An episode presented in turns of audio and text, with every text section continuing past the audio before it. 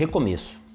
Se olharmos a vida na perspectiva de um contínuo, histórico e dialético processo, o fim nunca será um fim em si mesmo, mas sempre será parte de um recomeço.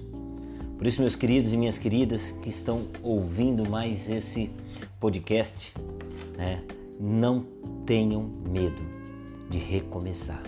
Não tenham medo de finalizar um ciclo e começar de novo. Recomeçar é preciso, é necessário. Não tenhamos medo de voar.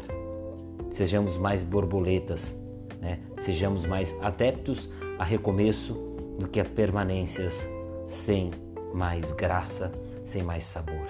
Permanecer por permanecer é pior, muito pior de que qualquer recomeço.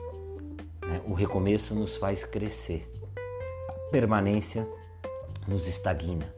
E ao ficarmos estagnados na nossa zona de conforto, nós não voamos. Nós não nos tornamos a nossa melhor versão. É preciso ter coragem para recomeçar. Não se sintam fracassados quando precisarem recomeçar. Mas se sintam, sim, frustrados se o medo de recomeçar lhe fizer permanecer parado, lhe fizer permanecer numa situação incômoda, lhe fizer dormir sob a sua zona de conforto.